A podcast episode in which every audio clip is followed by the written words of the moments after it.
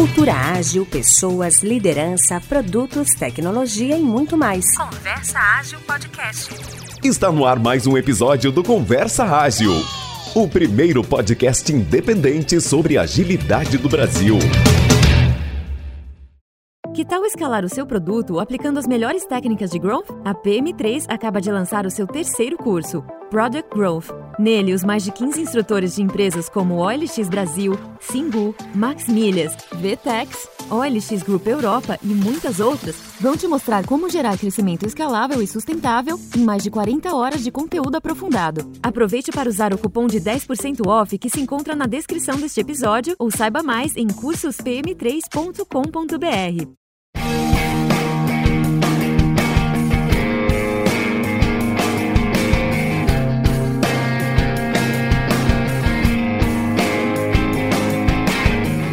E aí, ouvintes, beleza? Bom, queria apresentar novamente meu parceiro de podcast aí. Fala alguma coisa aí, Renato, pra todo mundo ouvir.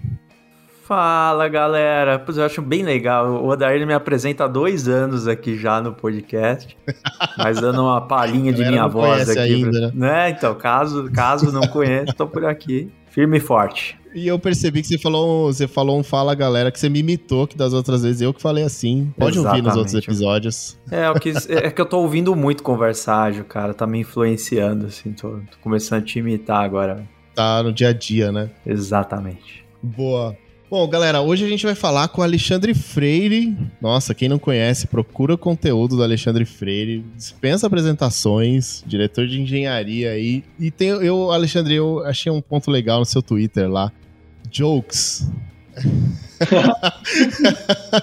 Muito bom essa parte, cara. É, fala galera, né? Eu acho que além da agilidade, além do software, ainda mais na rede social, eu tento de vez em quando, né? Sou pai, então tem aquelas piadas bem de tiozão, assim, né? Tipo... Sério, cara.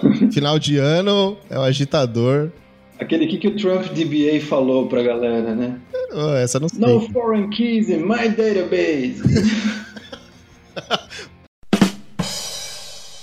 Pode crer, nossa, cara. Foreign keys. Nossa. Pode crer, cara. Muito bom. Acho que, acho que eu sou mais conhecido aí pela, pela agilidade, pela engenharia de software, porque as piadas não são muito boas, mas eu, eu arrisco. Show de bola.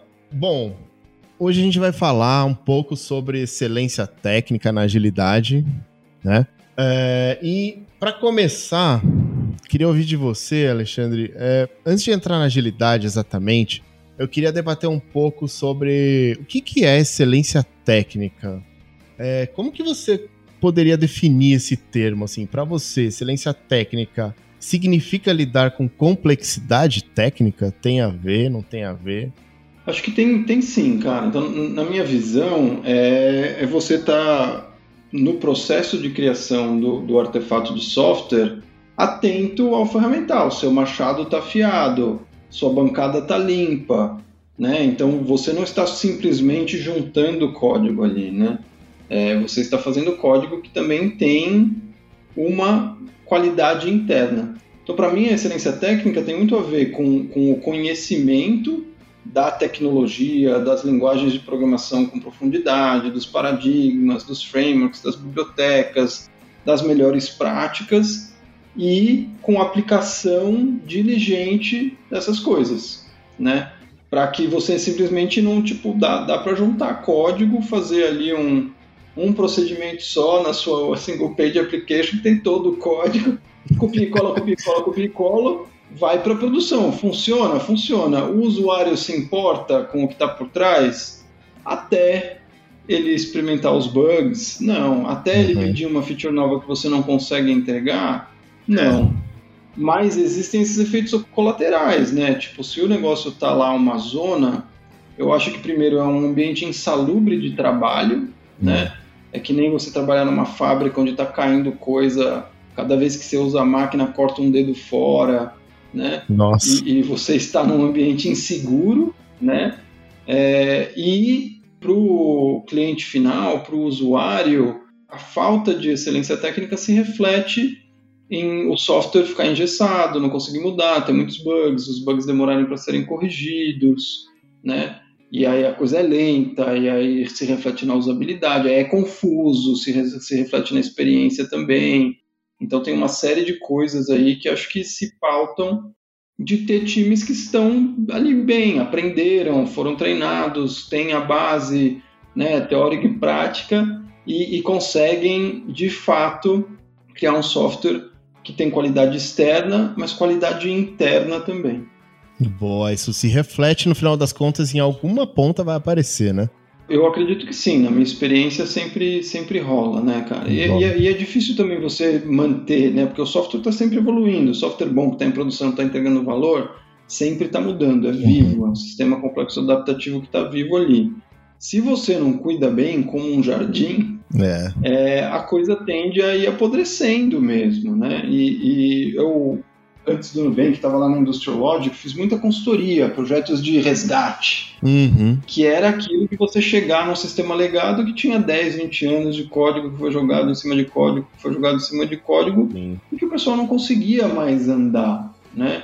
Tava na lama mesmo. Aí você tem que parar de cavar o buraco, estruturar ali um muro de arrime, e aí começar a criar ali, colocar umas pedras de fundação e tal. Então, uhum. tem, tem coisas que não adianta, não adianta. Pode funcionar, mas é muito mal feito, só gambiarra é muito frágil. Né? É. O processo de resgate teria que ser do desenvolvedor, né, Oda?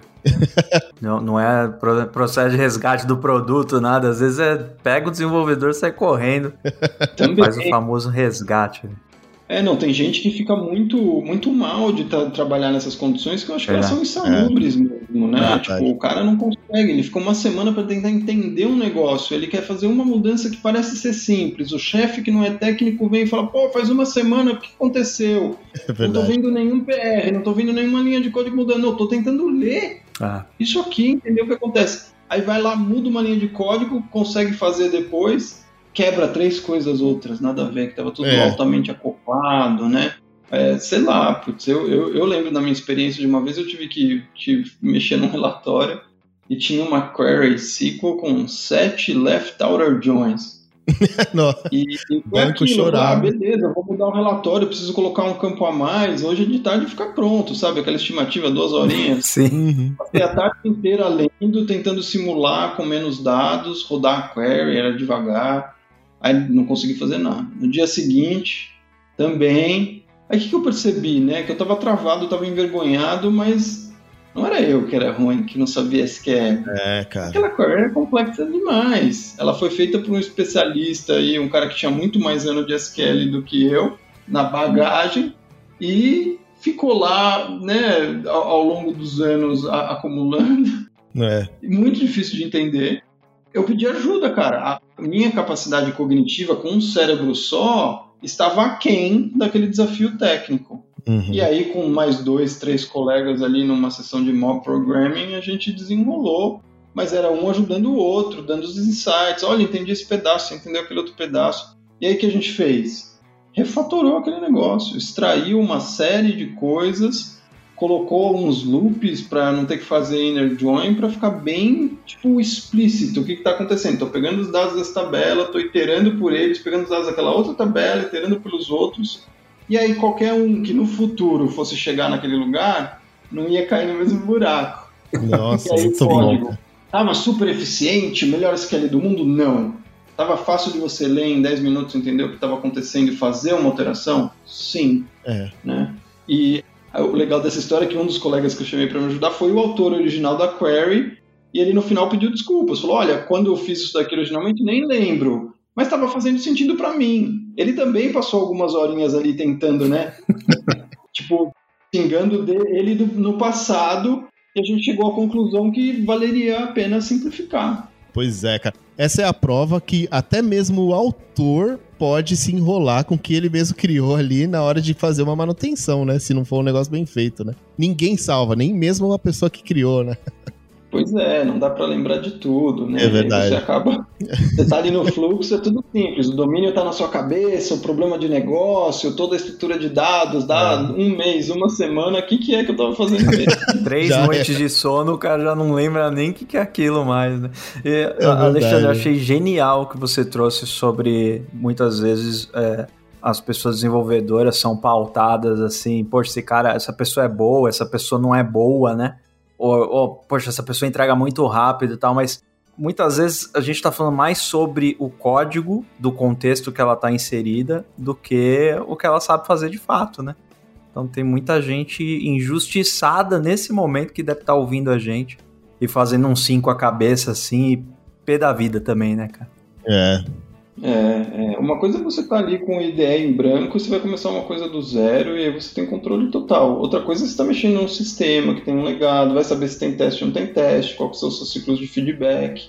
E aí tem um pouco também da, das técnicas de trabalhar nesse tipo de, de ambiente. Né? Pouca gente vai atrás de, de aprender mesmo como eu trabalho com código legado. Tem o livro do Michael Feathers, recomendo para todo mundo. Sim. Muito bacana. E tem uma série de padrões e, e, e, técnicas que você usa que é meio aquilo, né? Você vai entrar numa caverna escura, você vai pôr uma corda para poder voltar. Sim. Então, tipo, Verdade, se você está entrando no código legado, tem algumas coisas que você faz que são para tipo saber onde eu tô, porque eu tô meio cegas aqui, né? E algumas coisas também que, sei lá, cara, você vai aprendendo com, com experiência. Não sei porque eu me lembrei de uma outra agora, eu estava trabalhando numa, enfim, numa empresa que fazia um sistema de, de VoIP, né, com vários aplicativos, dispositivos móveis e tinha o back-end todo ali em cima do, do, do Asterix. E a gente estava tava depurando um problema no, no aplicativo Android e, e, no time tinha um, um engenheiro super sênior, que inclusive depois foi ser engenheiro no Google, no time do, do Android, que, que falou, cara, você está querendo ajudar a gente a testar essa lógica de negócio, impossível testar isso daqui, não tem como.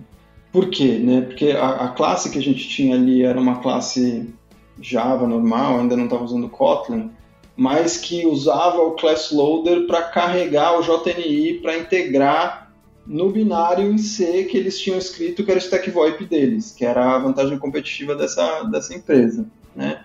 Então, assim, o seu teste vai rodar, ele nem conseguia carregar a classe, porque ele já quebrava na hora de, de carregar o JNI ali, o, o binding do C++. Uhum. E o cara, tipo, insistindo, não, cara, a gente não tem como montar isso, impossível, não vai ter jeito, a gente não consegue é, não consegue testar isso daqui, aí eu, tipo, vamos apostar então aí, né, sei lá, 20 dólares que, que dá. E aí, ah, vamos, tal, não sei o quê. E aí eu usei uma técnica que a gente chama de, de extract and override. Então, por mais que a gente tinha né, o, o, método lá, class, que você não uhum. tem controle, ele roda assim que a classe é carregada pelo class loader. Ele não precisa ter o código do JNI embarcado ali logo de cara. Você pode extrair isso para um outro método né? Uhum. Que aí, no seu teste, você pode fazer uma subclasse, herda principal, override esse método, não chama o JNI, injeta o seu mock e aí testa a sua lógica de negócios, você tem controle total. Ganhei meu almoço esse dia, os 20 dólares ali, mas é que esse tipo de coisa, não é que a, a coisa sai aí nos cursos, que tem pessoal no Stack Overflow, no YouTube ensinando esse tipo de técnica eu aprendi com pessoas que também passaram anos e anos trabalhando com legado e entendendo como é que eu consigo testar isso daqui por uma primeira vez para poder iterar mais rápido. Porque depois que a gente teve o teste automatizado, a gente conseguiu mover mais rápido na lógica de negócios ali e achar o bug que a gente estava procurando. Porque senão você fica só no manual, e aí esse manual ainda, VoIP, tem que alguém ligar do outro lado, né? Tipo, fazer uma simulação. É, é, é muita complexidade. E falta um pouco também de acesso às pessoas a esse conhecimento, a essas técnicas, né? Ah, total, cara, muito legal.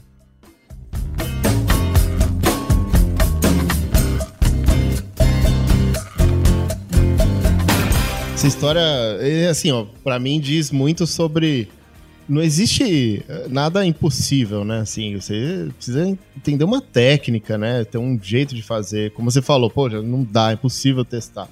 Não, na verdade, tem que saber a técnica certa, né, para chegar lá, né? Então esse é um ponto importante.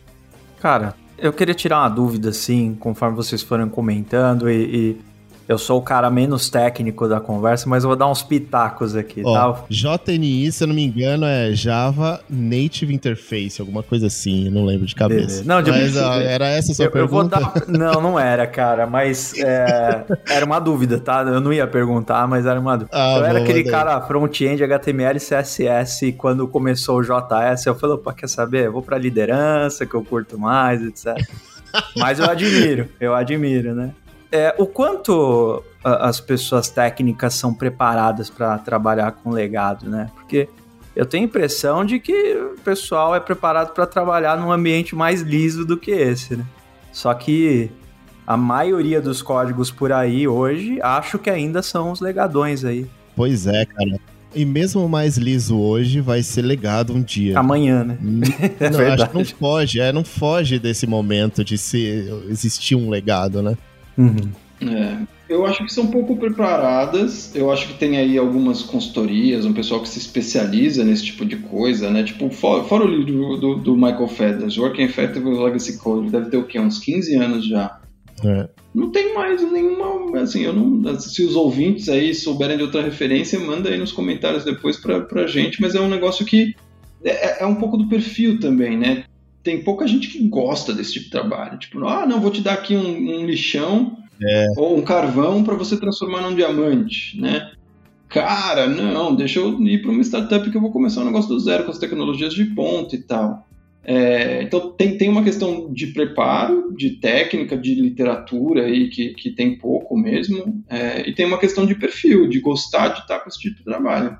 Eu particularmente desenvolvi um gosto aí, porque me dá prazer limpar eu tenho um pouco de toque. Aqui em casa, tipo, não deixo ninguém lavar louça, sou eu que tô ali. Ah, muito bom, cara. Uhum. E eu posso deixar tudo limpinho no final. E aí eu consigo aplicar isso também quando eu tô, tô no código. Mas aprendi essas técnicas muito com, com os meus colegas da consultoria lá também, da Industrial Logic, é, com essas referências e, e fazendo.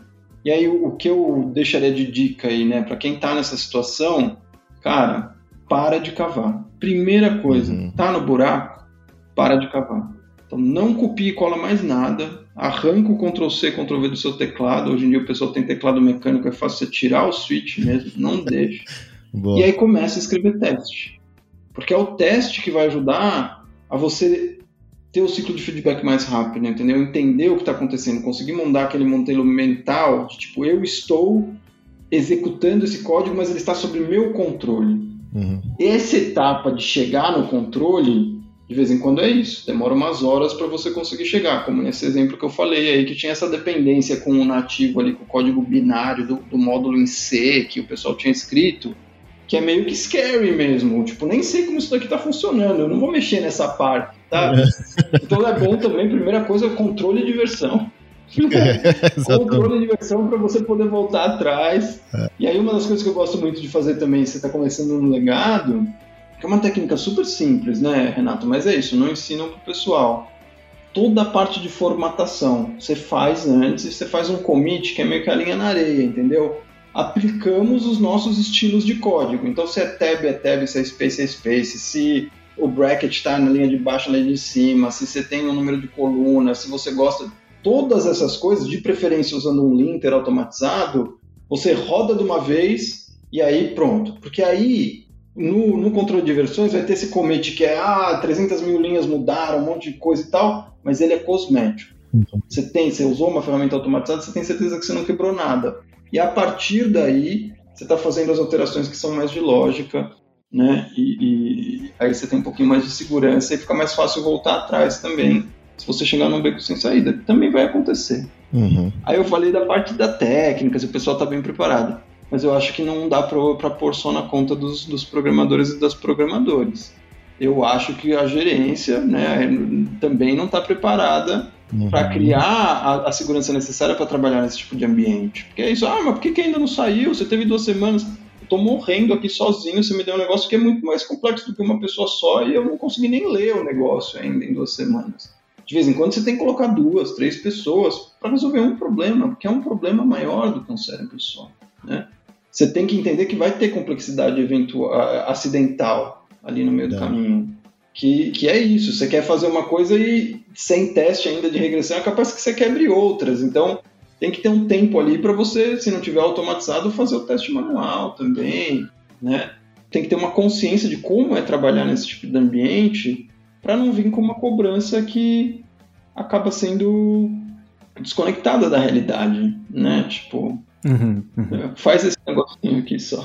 É, é, total, é exato. Total. O nível de pressão ele tem que estar equalizado, né? Com, com o nível de desafio, que no legado ele nem sempre é claro, né? É. Parece que é o botãozinho, parece que é só um negocinho, e aí é o que você é. falou, eu achei muito bacana, um cérebro só não dá conta, cara. É, só colocar mais uma coluna nesse relatório. How hard could it be, né? Tipo, sei, nossa, eu, até eu achar onde estava o dado da coluna e como eu colocava na ordem certa ali, foram dias. Fora, fora que tem aquelas colunas é, meio metamórficas, né? Tipo, a coluna aceita qualquer coisa, qualquer tipo de dado, né? Um, sei lá, descrição, qualquer coisa, uma data. Já vi isso já. Até você saber que Não, é, é ali que tem... De vez em quando né, falta, falta excelência técnica na hora de você desenhar o sistema, isso, de, tipo, ter ali os dados bem estruturados, né, na, na sua forma normal, todas essas uhum. coisas. Tipo, o pessoal joga tudo de qualquer jeito e depois tem que fazer mágica. Boa. Cara, queria falar de um, um, ponto. Você comentou que o mob programming já te salvou, né? Quando o, o, você e mais outras pessoas te ajudaram, né? Mas no ponto que eu quero comentar é sobre o papel do líder técnico. Provavelmente, acho que no time que você trabalhou, sei lá, tinha uma pessoa que era, sei lá, vista como líder técnica, né? Tipo, a, geralmente, o conceito geral é que essa, essa é a pessoa que tem mais tá mais próxima da excelência técnica no time, geralmente, né? É, é um papel que não tem muito, muita clareza, né? Não dá para ter 100% de clareza. Mas eu, na minha experiência, já entendi que às vezes é um dev mais sênior que tem uma capacidade maior de comunicação e às vezes é um dev mais sênior que basicamente é o arquiteto do time, sabe tudo que tá rolando ali e tudo mais, né? Tem mais contexto, né? Tem tá mais contexto. E, exatamente as decisões que foram tomadas que ninguém escreveu, ele lembra, né? Ele lembra, cara, totalmente independente, assim, né? Mas assim, por que, que eu tô falando do papel do líder técnico? Já quero chegar na, na questão da agilidade. Que assim, eu queria saber se na sua visão, é, qual seria o papel do líder técnico dentro de um time ágil? Ele tem que manter tem que manter esse nível de conhecimento? Não tem? Como que ele ajuda um time ágil? Eu vejo muito como evitar com que a galera entre no beco sem saída ou fique batendo a cabeça contra o pego durante muito tempo, entendeu? Porque uhum. muitas vezes é isso, você tem lá o seu, seu líder técnico, você pegou um negócio simples, aí você fica com vergonha de pedir ajuda. Uhum. Ou se eu for fazer uma pergunta ali, o cara vai achar que eu sou ignorante, que eu não tô, tipo, vai, vai pegar no meu, no meu performance. E não entendem que o papel dessa pessoa é destravar, é ajudar né? E que muitas vezes ela vai sentar do seu lado e falar, ah, também não sei, vamos, vamos googlar junto. E aí parte do, do, do, trabalho do líder técnico, acho que ensinar as pessoas a pesquisarem as respostas, montarem modelo mental de tipo, essa é a minha hipótese, por isso eu vou por esse caminho, não deu, deu água, qual é a próxima, né? Não ficar travado, não ficar naquela de tipo, putz, eu não sei como sair daqui. Eu, eu acho que de fato não tem muita coisa escrita, né? Mas pô, eu acho super importante para apoiar um processo ágil você ter senioridade suficiente nas equipes, de compatível aí com, com o problema técnico, o problema de negócio que elas estão atacando. Você falou que não tem muita coisa escrita, muita referência, mas cara, saiu um livro aqui do Staff Engineer, do, do Will Larson, que eu super recomendo. Inclusive lá no Nubank a gente né, comprei várias cópias para os meus staff engineers ali para entenderem os diferentes arquétipos desse papel, porque tem diferentes maneiras que você pode trabalhar. Boa. Né? Mas para mim, uma essencial é ajudar com mentoria. Na minha experiência, deixa eu falar o que, como eu faria para resolver esse problema, porque eu já resolvi duas vezes antes, e olha, isso aqui nem tenta, porque eu sei que vai dar ruim. Uhum. Então você ajuda a acelerar, isso é adicionar agilidade, né? Você acelera evitando que o pessoal pegue aí e, e tome algumas decisões erradas. E outra coisa que eu valorizo muito é antecipar problemas de negócio para poder fazer ali a arquitetura just right, né? Então não é também aquele big design up front, o negócio super gold plated, abstrato para resolver todos os problemas do mundo. Eu já vi alguns arquitetos e algumas pessoas que chegam nesse papel que eles se perdem nessa, né? Vou fazer é um negócio de perfeito, me dá um ano, aí depois de um ano não resolveu nenhum problema do negócio mesmo, ainda porque não foi pro ar, é super abstrato, mas perdemos uma oportunidade de negócio, joga no lixo, né? É verdade. Versus fazer só o que funciona agora. Uhum. Eu acho que essa, essa decisão, né, essa tomada de decisão é, é um julgamento o líder técnico, a líder técnica, tem mais experiência para conseguir tomar esse, essa decisão e fazer esse julgamento com um pouquinho mais de confiança. Ensinar outras pessoas a fazerem isso e quais as ferramentas que eles usam para tomar essas, essas decisões, eu acho que é, é muito importante. Né? E aquilo, né, na minha experiência, você vai tomar decisões melhores, você vai ter um julgamento melhor é. Quanto mais pessoas você envolve. Então, se, se o engenheiro sozinho ali está tomando as decisões e não pergunta para o líder técnico, ele está perdendo uma oportunidade de fazer decisões e julgamentos melhores, né? E vice-versa. Sempre legal a perspectiva do noob também, né? Acho que um bom líder técnico é aquele que consegue aprender também através do olhar do novato, que de vez em quando vai ter perguntas e, e ideias que acabam sendo soluções mais simples também. É verdade. É, quanto mais experiência, mais fácil você complicar as coisas. Muito bom isso, já vi isso acontecer, cara. Uma pessoa chegar e dar, falar um negócio fora do, do contexto ali que resolve. Tá? As pessoas até se. Será? Será? Não, é, cara, é um bom caminho. Vamos tentar e tal. E geralmente essas coisas vão para esse, esse lado bom, né? De resolver, né?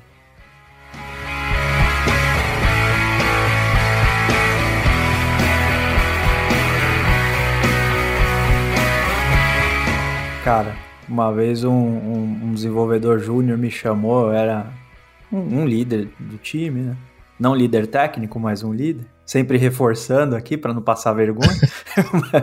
mas é, é, ele falou, cara, eu tive uma ideia aqui, mas estou muito sem jeito de falar, porque o cara que está fazendo o código ali é um desenvolvedor master, né? Maior nível, etc. falei, cara, sua ideia ela tem que ser considerada, ela é bem-vinda, né? É. Deu uma estimulada, né? O cara foi lá, deu a ideia, o Master virou e falou: Putz, cara, a sua ideia é melhor mesmo, vamos fazer desse jeito, sabe? É. E, e, ficou uma baita de uma lição, assim, pro time todo, aquele momento, né? Ele falou: Poxa, todo mundo consegue colocar um olhar sobre aquele problema, né? Independente de tempo de, de experiência, etc. Isso aí, pensamento crítico, né? Acho que é muito importante isso, essa abertura também para explorar novos caminhos, né? Porque você uhum. tem ali um vício, ainda mais você está no sistema e tal, você, como você entende mais, é mais fácil você gerar coisas um pouco mais complexas. Pessoas que estão chegando agora talvez consigam ter uma, uma simplificação aí que é difícil de fazer quando você tem muito contexto, muita bagagem. Pode crer. Eu vou pegar o seu gancho da simplificação, Alexandre e, e trazer um pouquinho, resgatar o nosso bom e velho é, manifesto ágil, né? Um, um dos, dos princípios ali é a simplicidade, né? Ele fala a contínua atenção à excelência técnica, né? Então, ele fala aqui de, de excelência técnica também. E bom design aumenta a agilidade. E tem um, um, trechinho da simplicidade exatamente, que é a simplicidade, a arte de maximizar a quantidade de trabalho a não ser realizado, né? É, e aí eu queria um pouco da sua visão sobre essas duas coisas, né? Sobre a excelência técnica desse ponto de vista e da simplicidade e, e o quanto uma impede que a outra aconteça, sabe? Cara, eu, eu acho que simplicidade é muito difícil. Né? Então dá mais trabalho você chegar a uma solução simples. Uhum. Mas ela evita o retrabalho. É aquilo. Se você tem menos linhas de código, você está evitando o trabalho mais no futuro de quem for ter que ler, quem for ter que adicionar alguma coisa. Então tem a ver com o trabalho que você deixa de fazer. Né? Eu posso fazer um, um algoritmo super verboso e complexo que resolve o problema, e aí adicionar um passo para ele no futuro vai ser muito mais trabalho do que se eu conseguir chegar numa versão mais concisa. Então eu acho que a essência da agilidade é sim a simplicidade e aquilo. Para mim, qualidade interna do código é código menos complexo. E dá para medir isso, complexidade ciclomática, tem uma série de plugins aí, você plugin no YouTube, no seu sistema, você consegue ver, né? Se tem muito loop, muito if, o negócio é difícil de entender e tem muitos caminhos pelo código, vai ter mais oportunidades de ter bug ali no meio. Então você consegue tentar remover isso. E é por isso que eu gosto tanto de refatoração, né? Uhum. Tem design patterns também, tipo, esse problema já foi resolvido. Por que, que você vai querer reinventar a roda se tem aqui um padrão que várias pessoas, ao resolver esses problemas, depois elas se juntaram e falaram, nossa, esse problema, o, o jeito mais simples que a gente consegue hoje, que a gente sabe de resolver, é assim. Vamos documentar para que a próxima pessoa que vai ter esse problema não tenha que resolver de novo. Né? Ela pode usar essa biblioteca aqui de, de padrões de design para fazer as coisas do, do, melhor jeito que a gente sabe hoje, que é um, é um jeito bom de fazer. Né? Então, eu acho super importante, acho que faz parte da excelência técnica, o pessoal aprender refatoração, aprender padrões de design, aprender aí né, como escrever código idiomático na sua linguagem, estar tá bem confortável com as bibliotecas, os frameworks que usa, para chegar a soluções mais simples, né? E, e, aí eu acho que é aquilo, né? Simples até um certo ponto, porque a gente está fazendo software. É, é, meio que somos todos magos usando linguagens estranhas para encantar uma pedra e ela, tipo, com eletricidade resolve é problemas do dia a dia. Entrega um hambúrguer na casa do fulano, sabe? É, é, é, é verdade, muito, muito louco a capacidade que a gente tem de fazer isso. Melhor descrição no desenvolvedor, de uma pessoa desenvolvedora que a gente já teve aqui no Conversar. É, Sem sombra de dúvida. muito bom, muito bom. Show, show demais. E, e, engraçado, né? Também é um conceito que vem lá do, do XP, né? Do Extreme Programming, né? Tanto da simplicidade, fala, foca muito em simplicidade, a forma de abordar os problemas, né? Então ele não está falando aqui de código, né? Ele está falando de abordar um problema de forma simples, né? antes mesmo de, de você. E quando você não, não escreve código para resolver um problema de negócio, né? Exato, exato. Sei lá, eu, eu lembro muito de um, uma situação que a, a gente acabou não fazendo, né? Mas é, tinha, tinha uma questão de o, portabilidade de salário na conta do, dos funcionários lá do Nubank e ter que bloquear isso para os funcionários para evitar é, que outros funcionários descobrissem o salário um do outro, que era uma, meio que uma, uma, uma política ali, né? Então, tipo, mas ao, ao, mesmo tempo a portabilidade é um direito. Se você quiser fazer a sua portabilidade conta de salário, deveria, isso deveria poder acontecer. E aí o pessoal começou a pensar em meu, mil maneiras super complexas de como que a gente bloqueia, então permite só nos casos que isso for necessário e aí garante que no atendimento vê se é funcionário, se não é funcionário, se é funcionário ativo, bloqueia a visualização, não sei o que, para isso daí não vazar, não sei o que. Aí eu cheguei, né, de maneira até ingênua, eu falei, ó, oh, pessoal, tem, tem uma maneira de resolver esse problema sem escrever nenhuma linha de código aí. Libera a informação dos salários para todo mundo, pronto, tá resolvido. É só a empresa mudar a política, agora todo mundo vai saber os salários um do outro, isso tem outros benefícios, vai melhorar com, né, é, diversidade e inclusão, porque a gente pode ver se tem algum problema de mulher recebendo menos e tal, né? E, e, qualquer injustiça vai vir à tona rapidinho e não tem que escrever código nenhum para resolver esse problema aí técnico que acaba sendo um, uma consequência de uma política interna. É. Mas, cara, eu sempre é, acho que tem algum sentimento do ser humano que impede disso acontecer. Que eu não sei qual é o sentimento, mas já pensei sobre isso. A gente também, eu trabalhei numa, numa startup que, que a gente comentou sobre isso. Falou, cara, mas não é bom para a gente poder discutir promoção, assim, sabe? Não vai ter nenhuma promoção injusta. E todo mundo vai concordar com isso, né? Ah, beleza, essa pessoa merece receber mais e tal. Também já pensei assim, mas, mas foi difícil, assim, né? não é, não é sei lá, algum, tem algum sentimento por trás que impede disso acontecer. Só tô colocando uma vírgula no que você falou.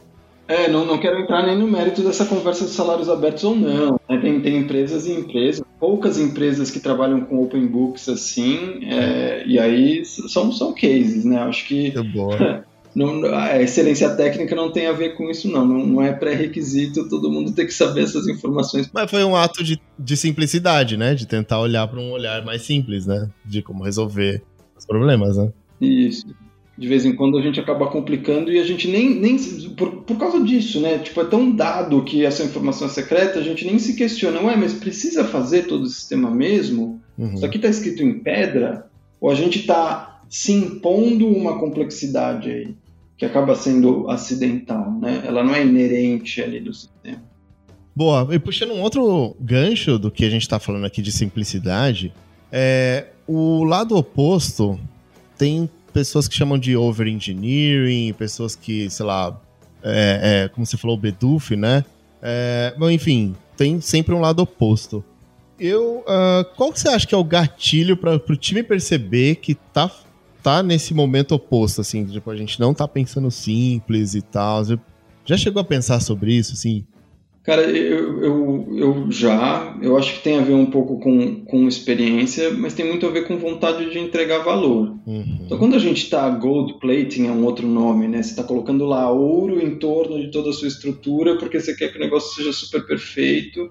Sim. É, até que ponto isso de fato vai, vai agregar valor para o negócio ou para o seu cliente, o seu usuário final? Uhum. Então, muitos times de engenharia, eles acabam se destacando dessa realidade e quem fica responsável pelo business é o business, é o PM. Eu estou executando o meu task e eu quero que o meu task seja perfeito. Uhum.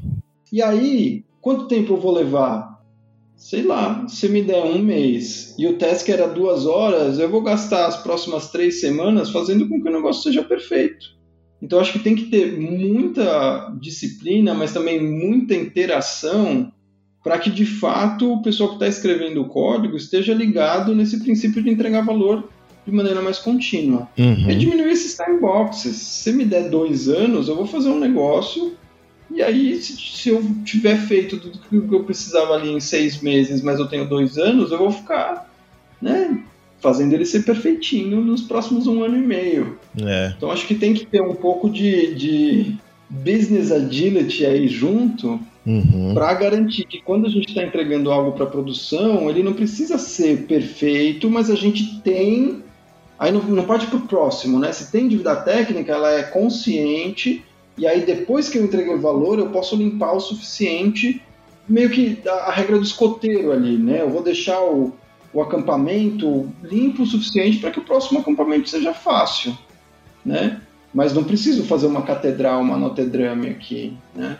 É verdade.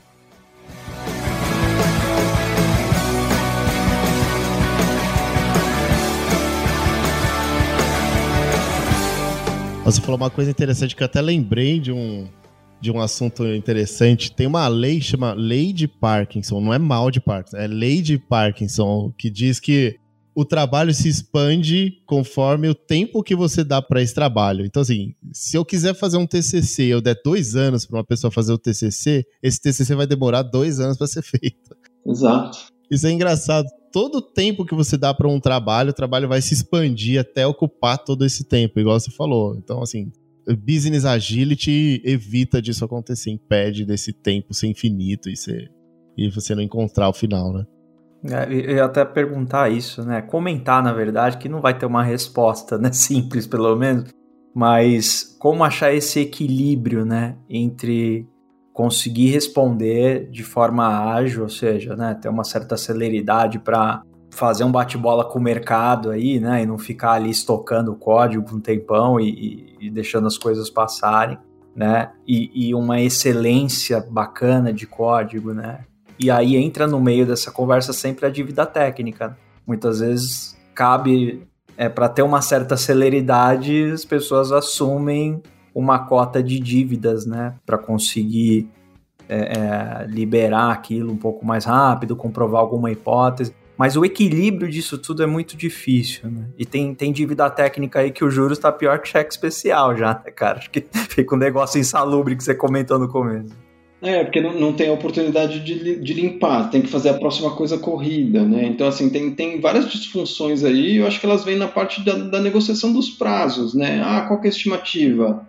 Duas semanas. Ah, não, duas semanas é muito, preciso em, em uma. Pô, você sabe em quanto tempo você precisa? Me fala, a gente tem que entregar isso daqui em uma semana. É. Aí eu vou ver o que dá para entregar em uma semana, né? Porque se você me pergunta quanto tempo eu acho que vai demorar, eu falo e você não está satisfeito, aí eu tenho que fazer em menos, vai, vai dar ruim. E isso vai para o, o prazo que estoura, para o prazo que é pouco, mas o fato é que muitos prazos eles são artificiais, né?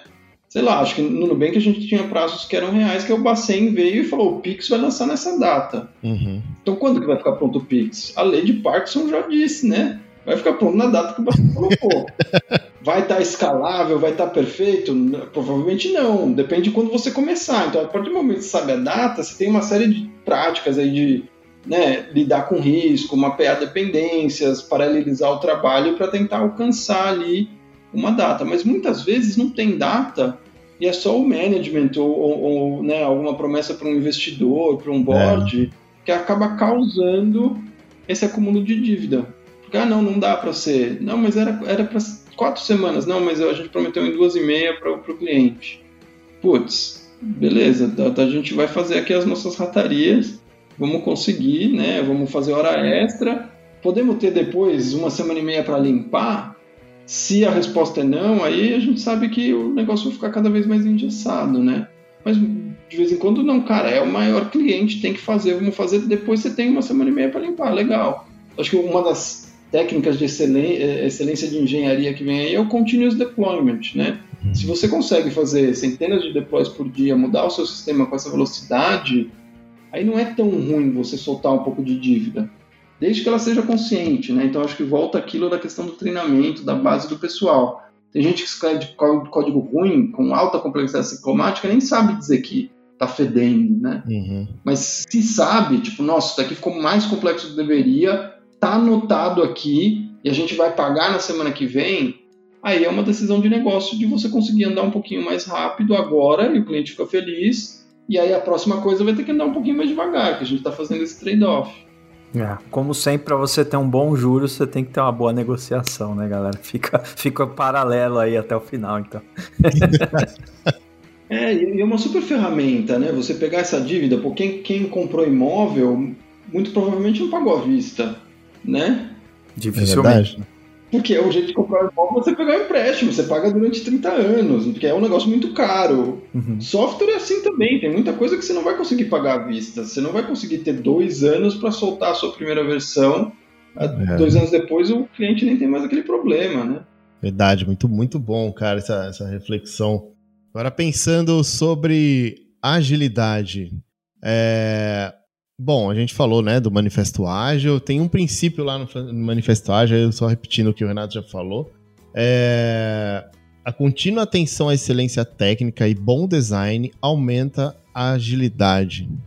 Bom, como é que a gente pode interpretar esse princípio, assim? O porquê que a excelência técnica aumenta a agilidade? Cara, eu tenho uma opinião bem pessoal, né, de ter codado muito, ter sido maker, que eu acho que é Geek Joy. Eu nem sei traduzir direito para o português, cara, mas é aquele meio que aquele tesão uhum. de ter feito um negócio excelente, que aí você fica feliz, você fica empolgado e você quer fazer mais daquilo, que você fica com, com, com orgulho, né, daquilo que você construiu. Então, se você está tentando, se, é, e, e, volta ali, né, acho que os estudos do Daniel Pink de motivação, quando ele fala de mastery. Uhum então, assim, se eu estou conseguindo fazer um negócio com boas técnicas, que eu me orgulho, que eu olho e falo, nossa, esse código aqui tá muito bom, só falta rimar, né? Para ser perfeito, só se os métodos rimassem aqui, aí sim eu poderia morrer feliz. Aquele Haikai lá do último samurai, né? Que o samurai cai, ele vê a, a florida perfeita da, da cerejeira nossa, era o que eu precisava, estava buscando na minha vida. Mas tem um pouco isso do prazer de você fazer um negócio que você olha e você fala, caramba, ficou muito bem feito. E isso motiva. Então você uhum. volta no dia seguinte, você está energizado para fazer mais daquilo, né? O bom amplifica, né? Eu, eu acho que tem um pouco a ver com, com isso. Uhum. Quando a gente faz um negócio que a gente tem orgulho e está excelente, a gente está mais motivado e a gente acaba contagiando os outros para fazerem mais disso. É, aí entra um contraste, né? E talvez more a frustração de muita gente exatamente nesse ponto, né? Porque não existe aquela negociação que você comentou de, poxa, vamos arrumar um tempo adequado para deixar as coisas aqui certas. E não dá tempo de chegar nessa excelência também nunca, né? Você tem um ciclo ali que você está sempre fazendo o código a, abaixo do que você gostaria. E aí a gente pega muita gente frustrada, né? Muitos pessoas desenvolvedoras aí que falam, poxa, eu não consigo fazer bem feito aqui, eu só, só faço gambiarra, etc, né? Enfim, isso gera muita frustração, né, cara? É. E aí acho que também tem, tem a nossa responsabilidade nisso, né? A gente explicou para os nossos chefes, para o business, que não está bem feito. Uhum. A gente falou para eles que a gente quer fazer bem feito, qual que é o custo de fazer bem feito, qual que é o custo de não fazer bem feito, ou a gente simplesmente está assumindo que eles não deixam, que eles não que, que a gente não pode. Né? Ah, pedi pro meu, meu chefe que eu queria escrever teste, refatorar, e ele falou que não, porque o negócio, sei lá, tava com medo que ia ser mais devagar. Não, não, chefinho, deixa eu te mostrar aqui. Se eu escrever teste refatorar, vai ser mais rápido. Eu estou indo um pouquinho mais devagar hoje para voar amanhã.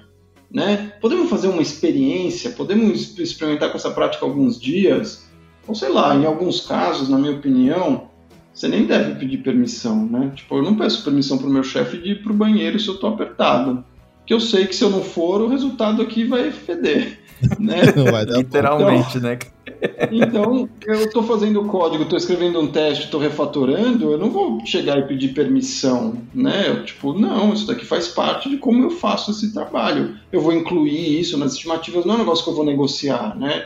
Uhum. Olha, se quiser bem feito, vai demorar mais, se quiser muito mal feito, eu te entrego já tarde. Ué. Não, cara, eu quero fazer bem feito. Vai, eu acho que vai demorar tanto, tudo bem? Eu vou te avisando. Se alguma coisa surgir, a gente itera, sabe? Se precisar muito que eu corra, eu vou te falar onde eu posso pegar um atalho, qual que é o custo desse atalho e quando que a gente vai ter que pagar esse custo, quais são os trade-offs. A gente trabalha junto, né? Bom. Mas muitas vezes o pessoal se vê rendido e acha que tem que fazer corrido mal feito, não sei o quê, e nunca teve essa conversa. É verdade, né? Nunca se tentou se responsabilizar por quero fazer bem feito. Posso, chefe? Porque, que, assim, eu já fui chefe também, né? Já, eu sou. Se alguém vem para mim e falar, nossa, eu quero fazer um negócio muito bem feito, porque eu quero ter orgulho do que eu faço, eu vou ser mais feliz no trabalho com isso, eu vou virar e falar, não, faça mal feito. Não, é, mas... Pode rolar a pergunta, mas quanto tempo? Cara, eu adorei o, o, a tabela. Eu já pensei num framework aqui de estimativa. Bem feito, mal feito, muito mal feito, cara.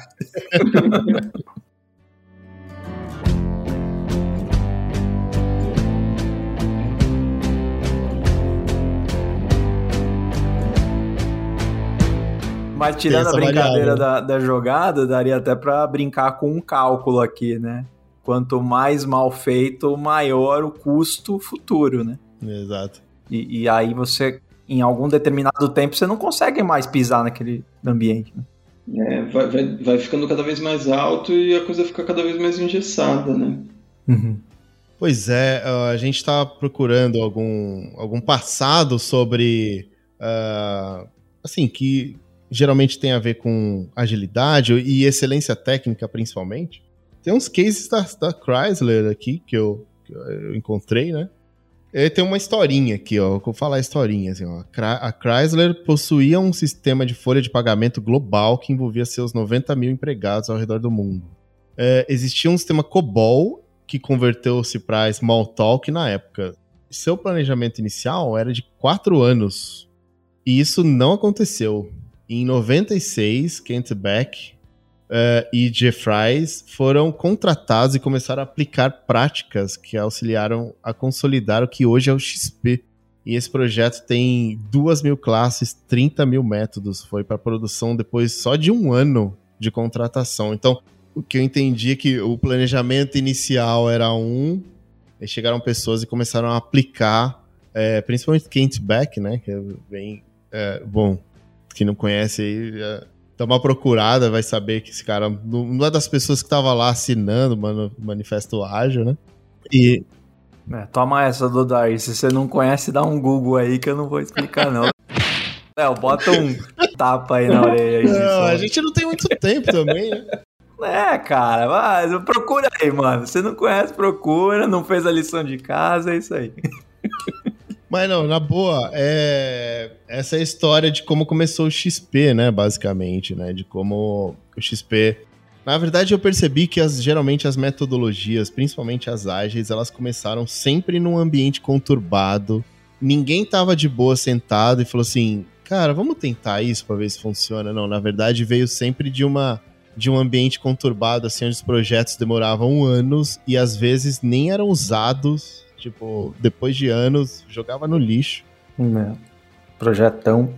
E é, projetão, né, cara? Então, assim, acho que parece que a, a, o início dos desenvolvimentos do software foi desenhado para falhar, sabe? É, failed as, as designed, vamos dizer assim. Nossa, imagina você tendo que trabalhar numa migração de quatro anos, num sistema crítico, Nossa, que se você errar, a galera não recebe salário. Talvez você não receba o seu salário. Pouca pressão, né, cara? Sem pressão. Não sei se me pagam o suficiente para eu pegar esse trabalho, né? é verdade. Mas aí vem o pessoal e é isso, tava, tava falhando. Então eles, pô, já, já deu muito ruim em quatro anos. Pô, a gente tem liberdade de experimentar umas coisas mais malucas aqui, né? O, o que eu mais gosto da, da história da Chrysler é, é uma das práticas de XP que infelizmente o Kintback dropou na segunda versão do livro, que é a metáfora. Uhum. Que é uma prática de design para comunicação e entendimento do problema, né? E, e, no sistema que eles montaram do, de, de, folha de pagamento da Chrysler, eles fizeram uma metáfora muito bacana de, de linha de montagem. Uhum. Então, a folha de pagamento começa como, sei lá, imagina que é um carro, né? E ela começa só com o chassis, que era mais a parte de estrutura da empresa. Aí você vai colocando as rodas, que era tipo um departamento, outro departamento. Aí você vai colocando a imposto, aí você coloca, sei lá, descontos. Então, eles montaram essa, essa metáfora Uhum. Né? Vamos fazer aqui o nosso sistema ser uma linha de produção e aí vai ter as diferentes etapas ali, que diferentes transformações acontecem aí, para que só no final sai a folha inteira. E eu uhum. acho que é uma prática de design muito bacana, cara, que é, é uma prática de engenharia, né, que leva a um design mais simples. Hoje em dia o pessoal meio que pula, atropela um pouco, né? Não para para pensar um pouco no problema, e também não para para pensar na solução, tipo, qual é a metáfora que a gente pode aplicar para que a solução seja fácil de explicar para qualquer um, né?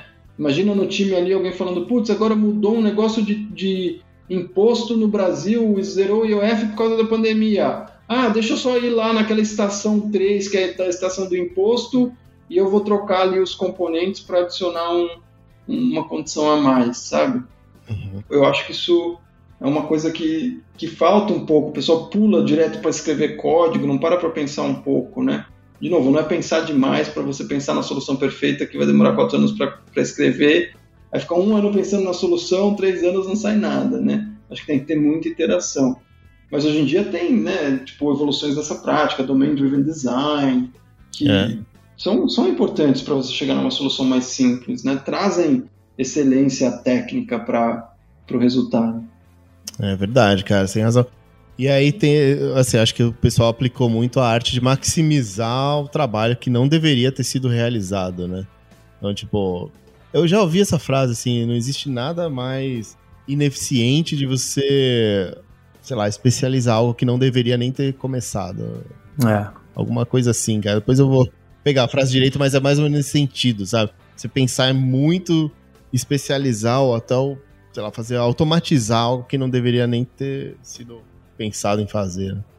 É, se você automatiza um processo que é ineficiente, que não agrega valor, você só está desperdiçando mais rápido. Né? Exato. Acho que o pessoal fala muito de, de melhoria de desempenho também, né? Uhum. Se você otimiza o código que não é o gargalo, não adiantou nada. Você... É, exato, exato, exato. E tem um outro lance também que eu fico louco da vida quando vem alguém correndo. Cara, aquele time vai ficar parado, né? Meu, é melhor ficar parado que fazer o que não tem que fazer, né? Exato. Nossa, não tem essa de passa qualquer coisa só pra galera não ficar parada. Putz, eu prefiro Ocioso, deixar a galera... Vai ficar o seu medo da ociosidade. É, deixa ficar, cara, deixa ficar. Eu também, também sou contra isso, sabe? Cara, assim, passa algo de valor que o time vai fazer, assim, agora. Mas assim, passar coisa só por passar, não faz no menor sentido. É, e fora o, o, sentimento de frustração que a galera amanhã tá jogando tudo no lixo, né, cara? Isso é muito ruim também. É, tem razão. Cara, eu só ia dar um feedback. O Alexandre ele fala de, de código com tanta empolgação que dá vontade de codar, cara. E olha que eu nunca tive isso, hein? é muito legal, é muito legal.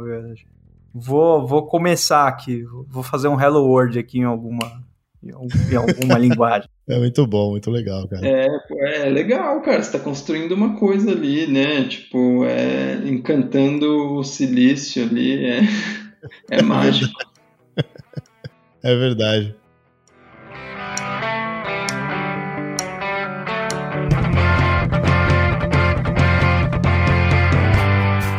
Bom, a gente tá indo pro final, mas a gente sempre deixa no final, Alexandre, um espacinho que a gente chama de momento jabá.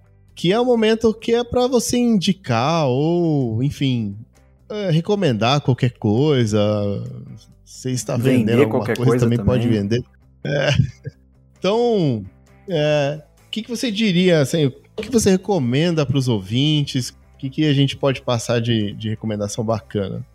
Caramba, cara, acho que a gente já fez algumas, né? Então vou, vou fazer o plug Sim. do livro do Michael Feathers de novo, é, Working Effective Legacy Code.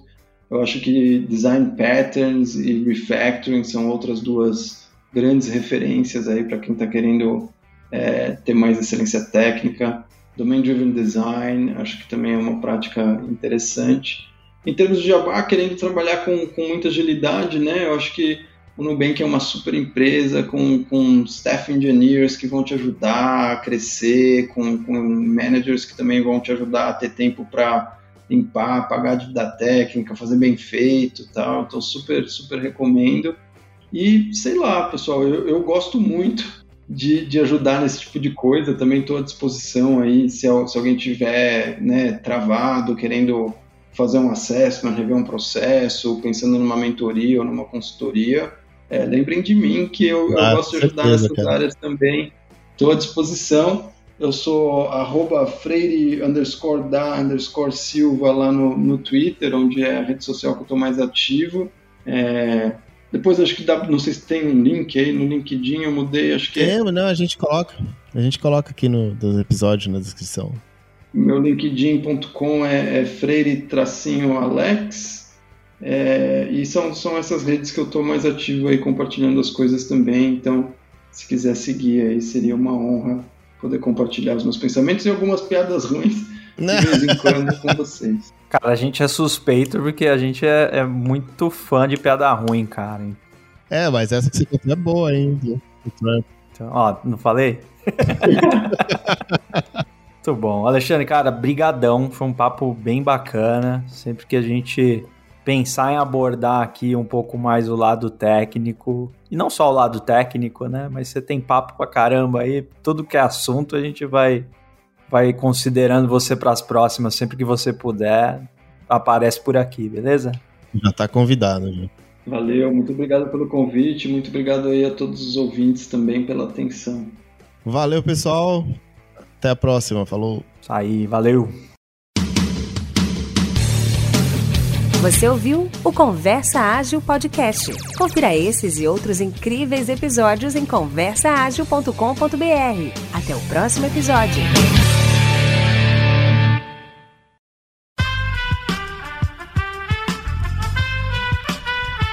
Esse podcast foi editado por Aerolitos Edição Inteligente.